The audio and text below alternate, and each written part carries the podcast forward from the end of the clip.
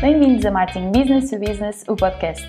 Em cada episódio, Jaime Kopk, da Hamlet, apresenta-lhe ideias e ferramentas para fazer da sua marca B2B um motor de vendas num mundo cada vez mais digital.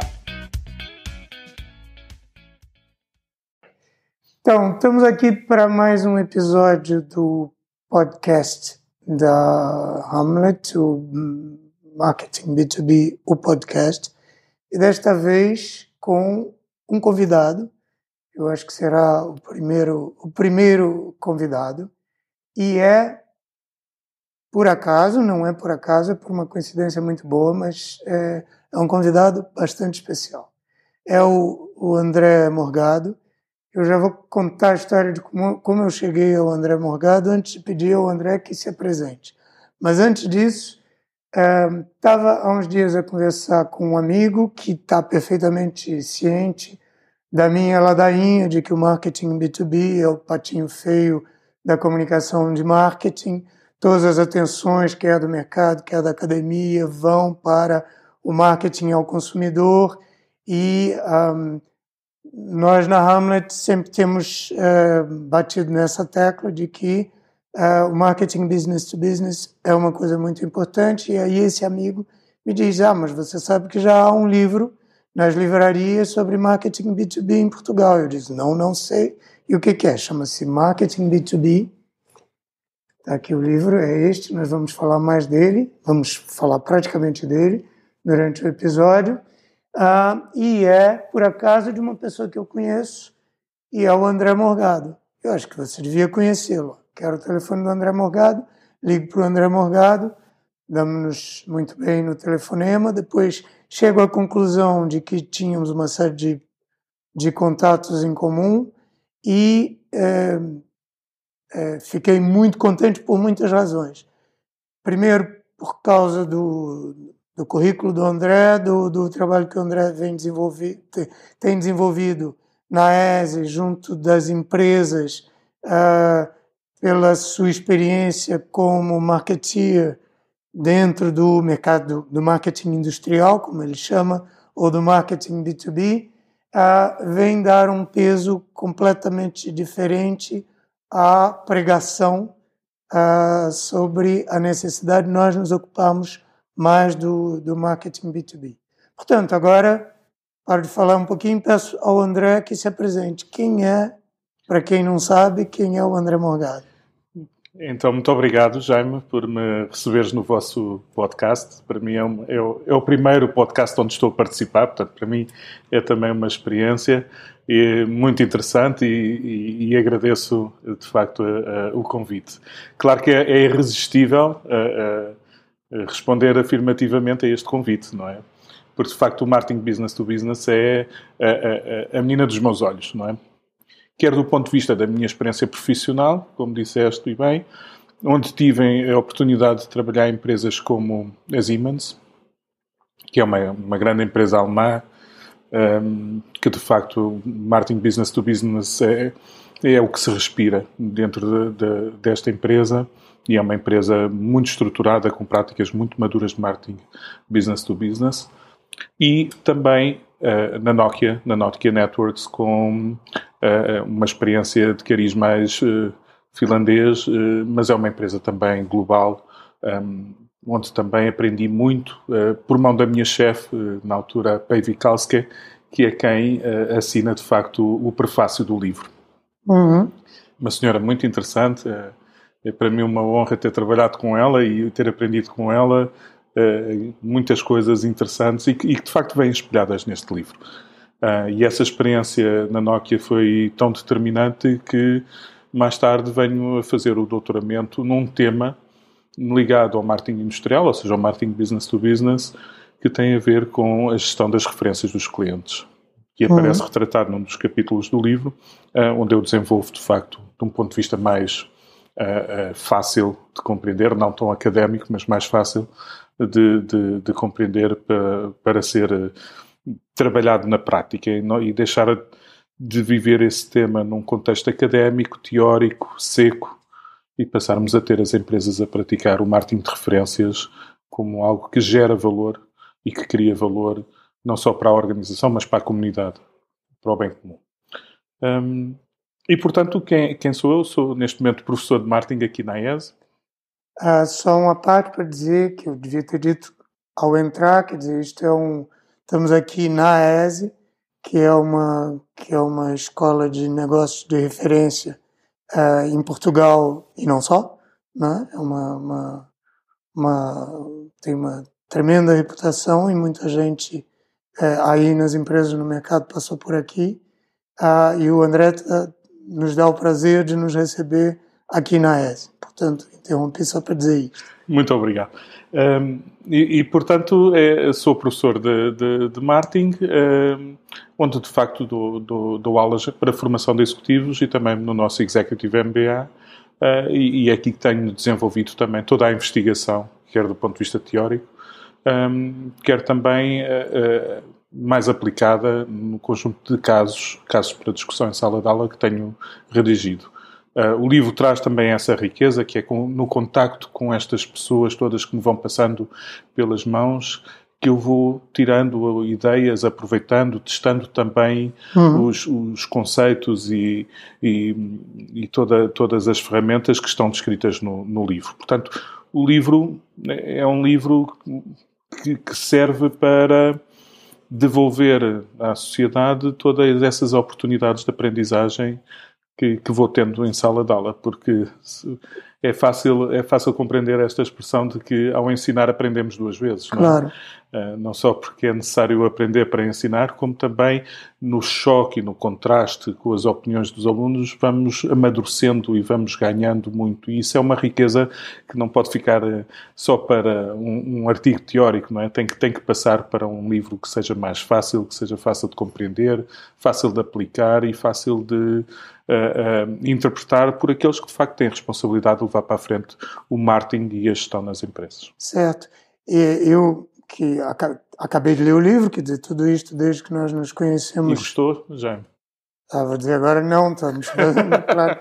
Não, gostei e gostei especialmente porque, uh, um, há uma lacuna muito grande, pelo menos em português, uh, eu não conheço nada uh, que trate do marketing business to business, não sei se Uh, se você tem não, referência eu, de alguma coisa. Na altura, quando a Almedina me desafia a escrever este livro, de facto o argumento é esse. É não há nada. Que não, não, não havia nada escrito em língua portuguesa sobre marketing business to business, ou publicado, publicado em formato de livro.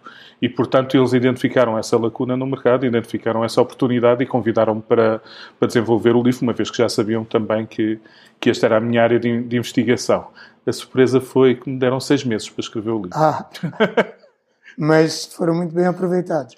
Um, mas um, mesmo, mesmo do que eu tenho visto, é lógico que, enquanto investigador e na universidade, você tem acesso a um tipo de literatura muito diferente, que é a literatura acadêmica, mas que essa é pouco acessível ou pouco útil para aplicação direta nas empresas, a não ser empresas que tenham uma estrutura própria para fazer esse tipo. Na literatura que está disponível para o mundo de quem está no terreno, no marketing, que é é, nas empresas ou nas agências, do que eu tenho visto, mesmo em inglês, por exemplo, há muito pouca coisa e o que há não é assim extraordinário em termos de, de, de, de, de ser iluminador para aquilo que a gente faz. É, pelo menos é a minha. Se alguém se alguém estiver ouvindo e estiver melhor informado do que eu, diga, põe um comentário, olha, ah, o livro tal, recomendo e tal. Mas da pesquisa que eu tenho feito, há mesmo muito pouca coisa. E aquilo que eu achei bastante interessante é que, por causa do seu percurso, isto tanto traduz, é, tanto, tanto traz um, o rigor de quem está na academia, e a ESE tem, pelo que eu sei, essa, essa, esse, essa orientação para o estudo de caso. Uhum. Quer dizer, tudo é muito voltado para, para trabalhar os casos práticos, mas, mas de uma forma rigorosa. Né? Não é um estudo de caso assim como a gente como eu próprio faço os meus case studies, entre aspas, mas que não são rigorosamente case studies, que são, a gente conta a história, mas não tem o rigor de que, que, que na universidade vocês vão ter. Um, e por outro lado, com, com a experiência e, e, e escrevendo para um público empresarial, há a preocupação de tornar isso uma história bem contada, acessível e que a gente lê muito bem e que é iluminador. Então essa ficou a minha, foi a minha impressão do livro. E eu propunha agora que você desenvolvesse mais, já começou a fazer isso, que é, é o que que esse livro traz, né? O que que é, quais são as teses ou os pontos importantes que fizeram que você aceitasse esse desafio da editora e por que é que acha que isto de fato é, passa a ser relevante para quem está nesse mercado, que é muita gente, né? É, ao contrário do que poderia parecer dada dada aquilo de que se aquilo que se diz em matéria de marketing B2B é tão pouco e no entanto é tanta gente que está nesse mercado e por que é que para tantas dessas pessoas é relevante agora é mesmo indispensável conhecer o, o, o, livro do André, Marketing B2B. Então, eu, eu, penso que o livro traz duas ou três ideias que são de facto críticas e são importantes e são originais. Um, a primeira é a constatação de um facto, é que no contexto português o marketing business to business é o marketing mais relevante que nós podemos praticar e desenvolver. Não só conceptualmente, mas também na prática. Isto porque a nossa vocação, a vocação do tecido industrial português, é o marketing business to business. Se nós olharmos e pensarmos sobre quantas marcas portuguesas conseguem saltar fronteiras exportando, internacionalizando e ter sucesso, vamos chegar à conclusão que são muito poucas. Uhum. E não só são muito poucas, são, como são marcas que acabam por trabalhar nicho de mercado. E, portanto, e quando você diz marcas, é mesmo enquanto marcas, não só a empresa, mas enquanto marca, mas enquanto marca é? que é completamente diferente. Da ação operacional da empresa. É?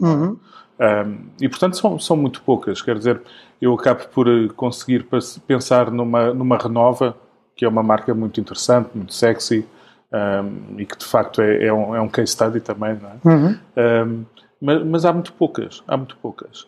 Enquanto que se, se pensa... nós considerarmos português a Farfetch, que não é bem... A Farfetch tem sede no UK, não é? Portanto, uhum, tem exato. no Reino Unido. Não e... é bem, né? tem um empreendedor tem um português. Fundador, tem um fundador português, mas não se assume como sendo uma, uma, uhum. uma, uma, empresa eh, portuguesa. Nacional. Mas de facto é um unicórnio muito saudável e muito... E muito com, que projeta e, e, é também um case study que também, que também uhum importa estudar, porque de facto neste mundo das plataformas, perceber o posicionamento das plataformas é, é muito interessante. Mas podemos olhar para outras marcas, mas em empresas que estão lá fora, mas são poucas. Quer dizer, temos uma EDP que se tem internacionalizado, podemos ter uma Galp, mas quer dizer, são empresas que não têm propriamente um posicionamento business to consumer. Uhum. E, portanto, esta constatação de que o tecido empresarial português é business to business um, vem acompanhada de outra reflexão. É que os empresários e os gestores destas empresas um, estão muito desconfortáveis quando chega a hora de tomar decisões de marketing nas suas empresas. Uhum.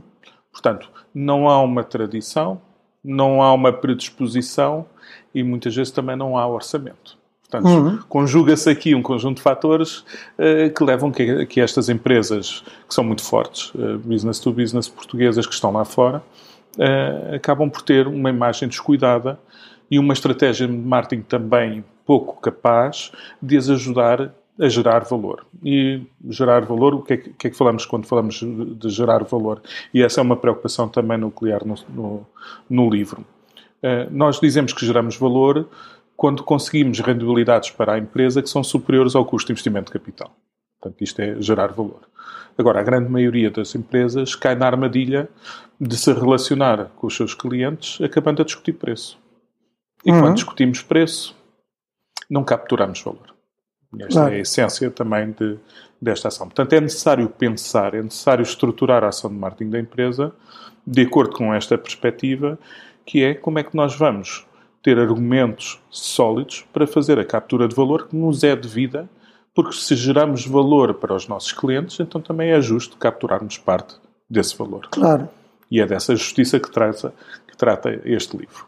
É porque a grande maioria das empresas opta por hum, discutir preço porque fica refém de não ter mais argumentos. E é a pior posição possível, né? a mais é, frágil possível. É, é, o suicídio. E muitas Exato. vezes isto despoleta guerras de preços E, uhum. e, nós percebemos bem o que é que acontece quando as empresas caem nesta situação muito complicada de entrar numa guerra de preços. É que ninguém se salva na, na indústria, não é?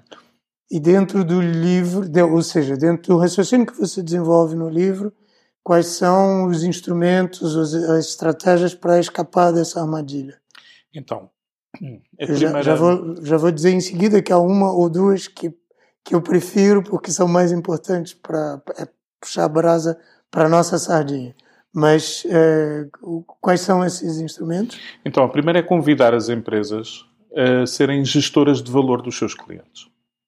E isto é algo que não é, que não é prática comum, pelo menos aqui em Portugal. Uh, muitas multinacionais, onde eu, por exemplo, algumas em que eu passei, fazem isso, já é uma prática cultural que está enraizada, é um mode of operation já muito enraizado e, portanto, sabem no fazer, fazem bem, mas em Portugal estamos pouco habituados a discutir valor.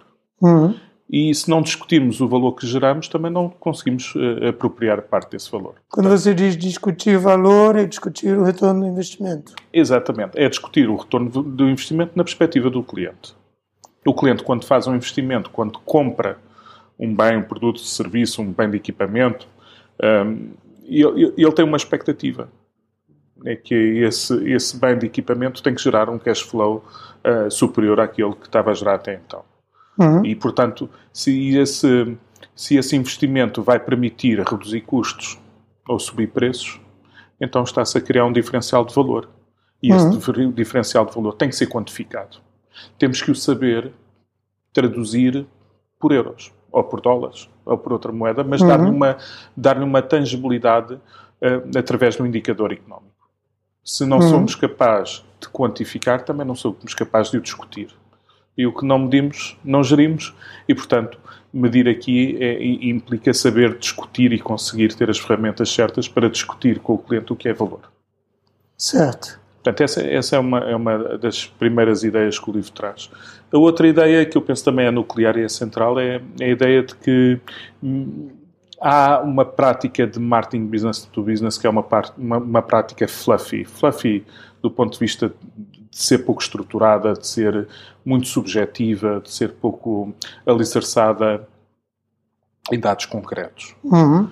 E, portanto, aquilo que eu também convido os empresários e os gestores é olharem para o marketing business to business de uma forma mais credível, de uma forma sustentada também por dados e por evidências, por fonte de evidência sólida. E qual é a fonte de evidência mais sólida que podemos dar aos nossos potenciais clientes? é o testemunho que os nossos atuais clientes dão uhum. sobre o grau de satisfação que têm connosco. Portanto, quando alguém nos compra, compra-nos e pode, pode acontecer duas coisas, não é? ou fica satisfeito ou fica insatisfeito.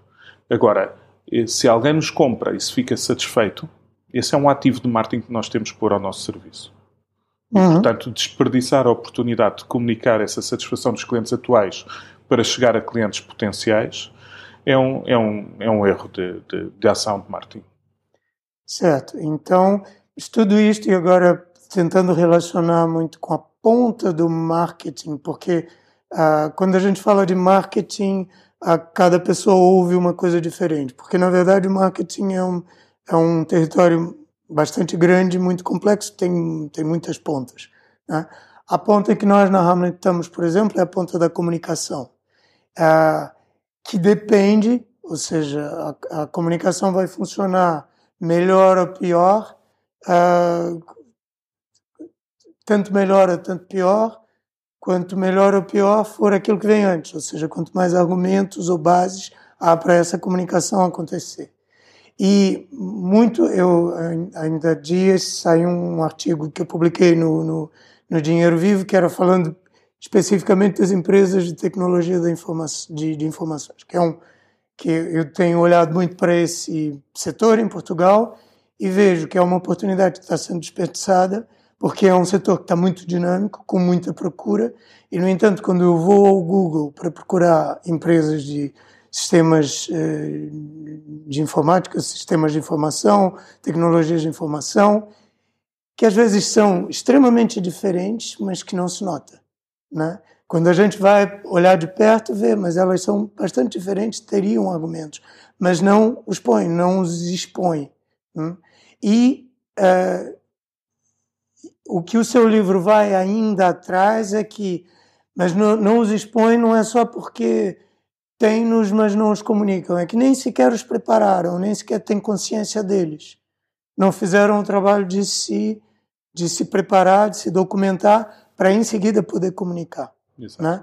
E que vai bater tudo, é, para mim, na, eu posso traduzir isso em termos de marca, porque eu não posso pensar marca sem antes pensar diferenciação. E a minha diferenciação, quanto mais tangível ela for, mais ela me dá espaço para depois contar bem uma história. Certo? Exatamente. É exatamente esse conjunto de histórias que temos que saber contar que é, é tão relevante quando se trata de pensar este ativo que é a satisfação dos meus atuais clientes uhum. e o quanto importante e relevante isso pode ser para projetar a imagem de marca da empresa junto de audiências potenciais, portanto, junto de potenciais clientes. E aqui um dos capítulos do livro trata exatamente do, do, deste, desta, desta relação vital que existe entre marca, valores e cultura corporativa. Uhum. Uh, e, portanto, não, eu, eu, eu, não, eu quando olho para estes três elementos não, não os consigo separar, não os consigo Social. isolar. Uhum. E, portanto, é nesta unidade, é, nesta, é no trabalhar desta unidade, percebendo muito bem qual é a cultura organizacional que temos dentro de casa, e aqui as empresas de IT e de tecnologia têm, de facto, um problema, que muitas vezes é a rotação dos quadros, a rotação das pessoas, que, onde se torna mais difícil uh, uh, construir uma cultura organizacional sólida, não é? E isto é um desafio também porque o mercado hoje está muito competitivo, não é? Ou seja, nós sabemos o difícil é reter as pessoas.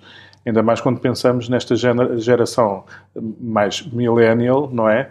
Onde não gostam de estar presos a uma mesma empresa durante muito tempo, não é?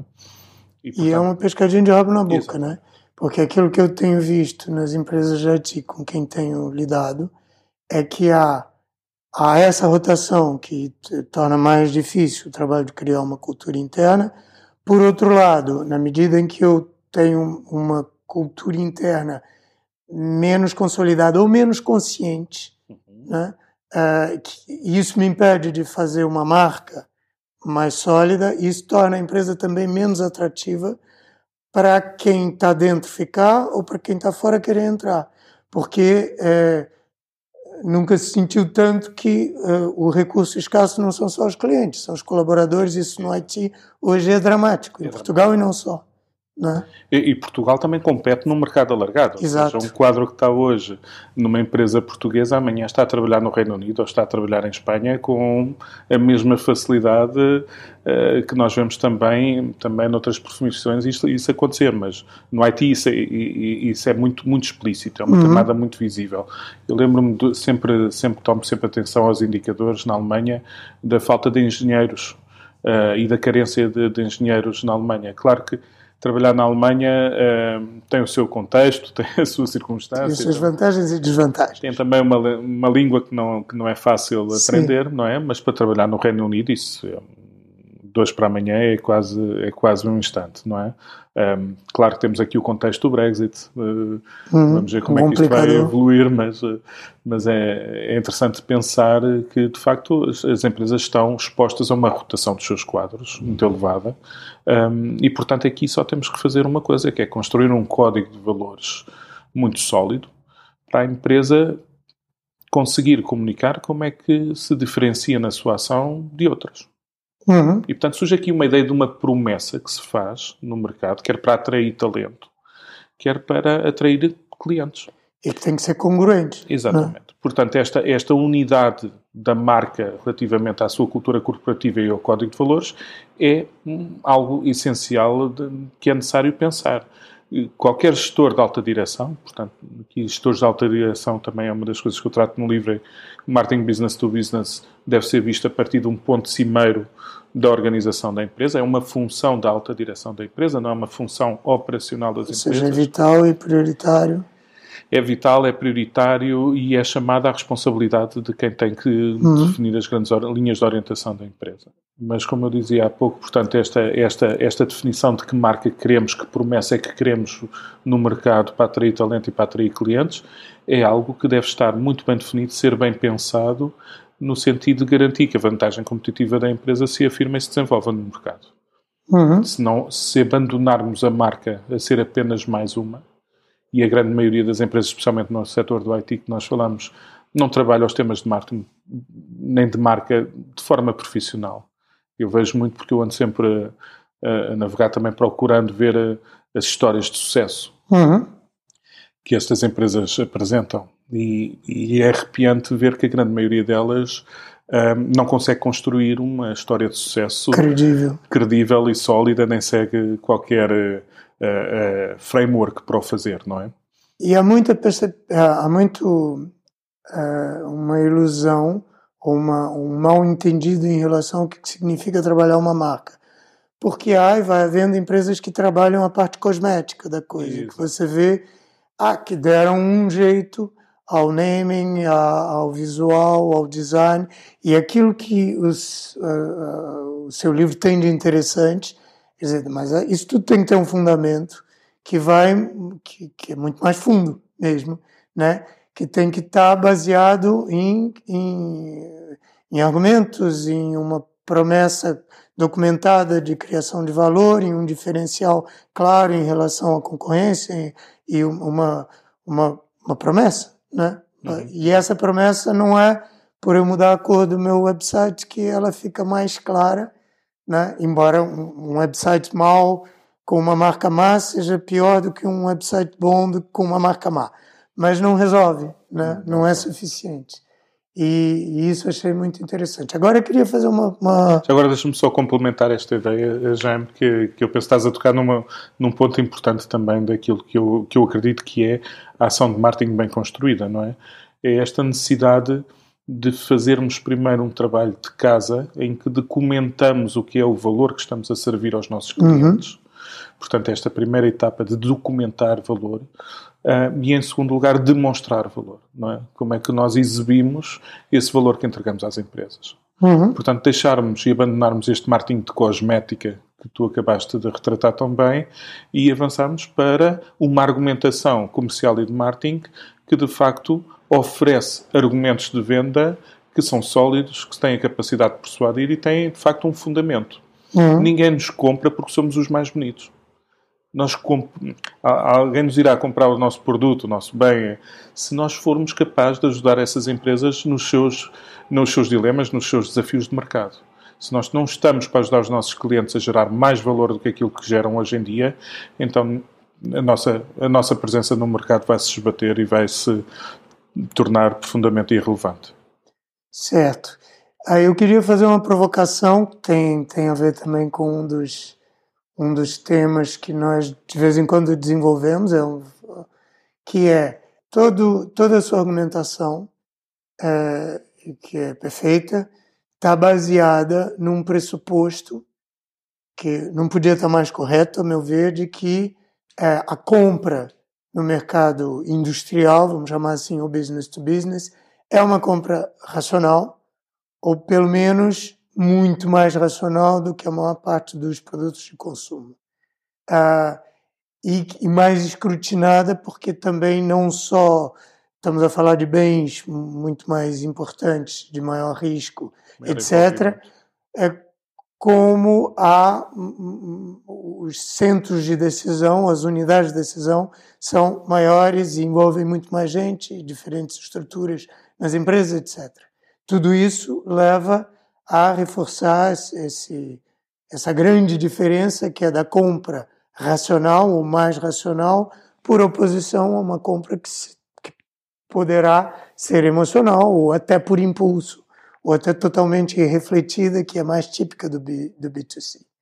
E a minha pergunta ou provocação é esta, quer dizer, qual é o peso que tem aí o fator emocional? Ele é ausente da decisão, da decisão uh, do decisor business to business, ou não sendo ausente, porque eu acho que isso é impossível, é humanamente impossível, Uh, nós não somos seres uh, racionais, infelizmente, uh, ou felizmente.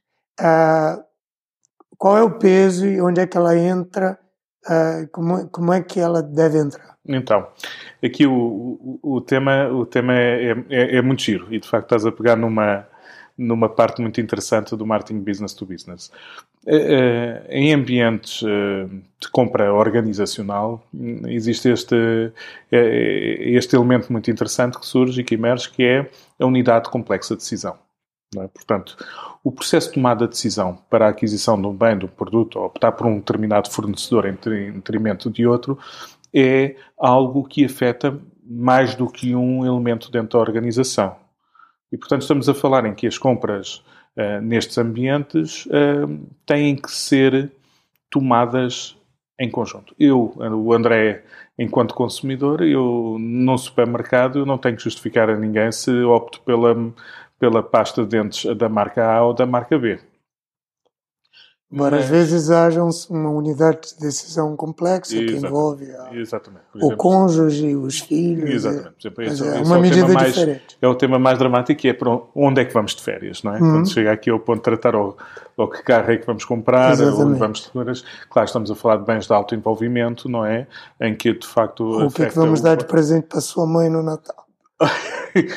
Nem vale a pena entrar nesse, nesses temas porque esses temas são sempre mais, mais sensíveis. Também falo um pouco disso no, uhum. no livro, mas uh, uh, passando aqui à frente rapidamente, uh, há, há, uma, há, uma, há uma necessidade nas empresas de justificarmos e de explicitarmos formalmente uma determinada decisão de compra. Um, à partida, podemos pensar que este é um processo profundamente racional que não, que não, não, não integra nenhuma componente de emoções ou de sentimentos, ou, portanto, de informalidade ou intangibilidade, não é? Mas, na realidade, isso não é assim. Na realidade, isso não é assim.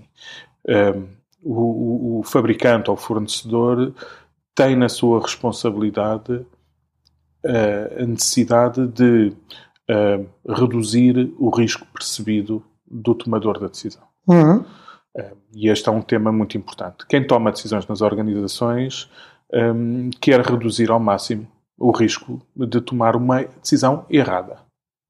Uhum. Costumamos dizer que nunca ninguém foi despedido por comprar sapo. É o exemplo não é? clássico. É o exemplo clássico. Era o tema da IBM nos anos 60. Exatamente, que agora foi recuperado. Agora não, há uns anos atrás foi recuperado e passou a ser a SAP. Mas de facto, originalmente é, o, é o, a frase eh, cita a IBM. Ninguém tomou, ninguém foi, foi despedido por decidir comprar IBM. Um, e portanto há um certo conforto. Determinados fornecedores inspiram-se a um determinado conforto como é que construímos, enquanto fornecedor ou fabricante, os argumentos sólidos para reduzir esse risco percebido e para reduzir um, o desconforto que pode ser gerado. E esse, e esse, é um processo de marketing que tem que ser pensado e tem que ser estruturado. Um, e, portanto, aqui a componente emocional está muito ligada à, à percepção de risco. Hum. Eu, eu só completaria a história da IBM porque depois a Apple fez um, um anúncio uh, em cima do anúncio da IBM da altura, que é que, glosando o anúncio, aquelas coisas que se fazem nos Estados Unidos, não se, não se fazem em outros sítios, estão giras, mas que é ninguém nunca foi ninguém nunca foi demitido por escolher IBM, mas também nunca ninguém foi promovido. Exatamente. Né? E era o desafio. Há, o desafio de dizer há mais qualquer coisa além da percepção de risco, há ainda qualquer elemento mesmo assim de de incitação que às vezes as empresas vão. Mas isso eu diria que já é um luxo. E, né? e, na sociedade americana isso é muito válido, essa noção hum. de como é que eu me diferencio enquanto gestor, como é que eu projeto a minha imagem. Mercados há em que isto funciona ao revés. Por exemplo, há hum. bocado falei do mercado alemão e o mercado alemão é muito conservador, tal como o português, muito uhum. conservador na decisão. E, portanto, correr o risco sem ter todos os elementos debaixo de controle claro. é, é, é algo que o gestor, quer português, quer o alemão, não fazem. Uhum. Perfeito. André, um, agora um espaço para publicidade. Onde é que as pessoas encontram o seu livro? Então, o livro está à venda em todas as uh, livrarias em Portugal, desde a FNAC, a, a Almedina também tem as suas lojas e, portanto, o livro no retalho está disponível em qualquer loja. E depois está também na, nas lojas online. É possível encontrar, por exemplo, na, na, na FNAC, na FNAC, na loja online da FNAC e, portanto, eu, eu penso que... É Basicamente é em todo lado. Exatamente. O, o, o, o, livro já está à venda, é lançado dia 11 de, de, dezembro, mas o livro já está à venda e os resultados de vendas, para, meu, para a minha satisfação e para a minha alegria, estão, estão a correr muito bem. Muito bem, se houver alguém do Brasil ouvindo, também isto, comprar online não tem dificuldade nenhuma. Não tem, não tem dificuldade nenhuma e, e, eu gostava de ter dentro em breve, não sei daqui a quanto tempo, mas dentro em breve gostava de ter uma boa notícia para dar ao mercado brasileiro, Olha que, que era bom. a edição deste livro uh, adaptado ao contexto uh, do mercado brasileiro. Vou-lhe chamar tropicalizado. Uhum com, com um flavor também tropical, com exemplos também do Brasil. Este é um desafio que eu me proponho a fazer e espero consegui-lo. Eh, não digo em breve, mas é um projeto para o próximo ano. Muito bem, André, foi um gosto uh, conversarmos. Acho que foi uma conversa muito interessante. Uh, recomendo vivamente que comprem o livro e que continuem a ouvir o podcast da Hamlet e a se interessar pelos temas do marketing B2B. Eu vou reforçar isto que acabaste de dizer. De facto, o, o podcast da Hamlet é o único que eu, eu, não conheço mais nenhum que esteja a trabalhar estes temas uh, como a Hamlet está a fazê-lo e, portanto, é, é, fundamental que os gestores e, e, principalmente os gestores de alta direção, é isto que eu, que eu também acredito, os gestores de alta direção têm que estar despertos para a necessidade de investir de forma estruturada e sustentável em marketing business to business e, portanto, ouvir o podcast da Hamlet é um passo decisivo para também estruturar esse processo de decisão. Obrigado, Jaime, mais uma vez por me receberes e estou disponível também quando for necessário fazer, voltarmos a ter outra conversa ou encontrarmos aqui pontos de afinidade também interessantes. Fantástico. Obrigado, André.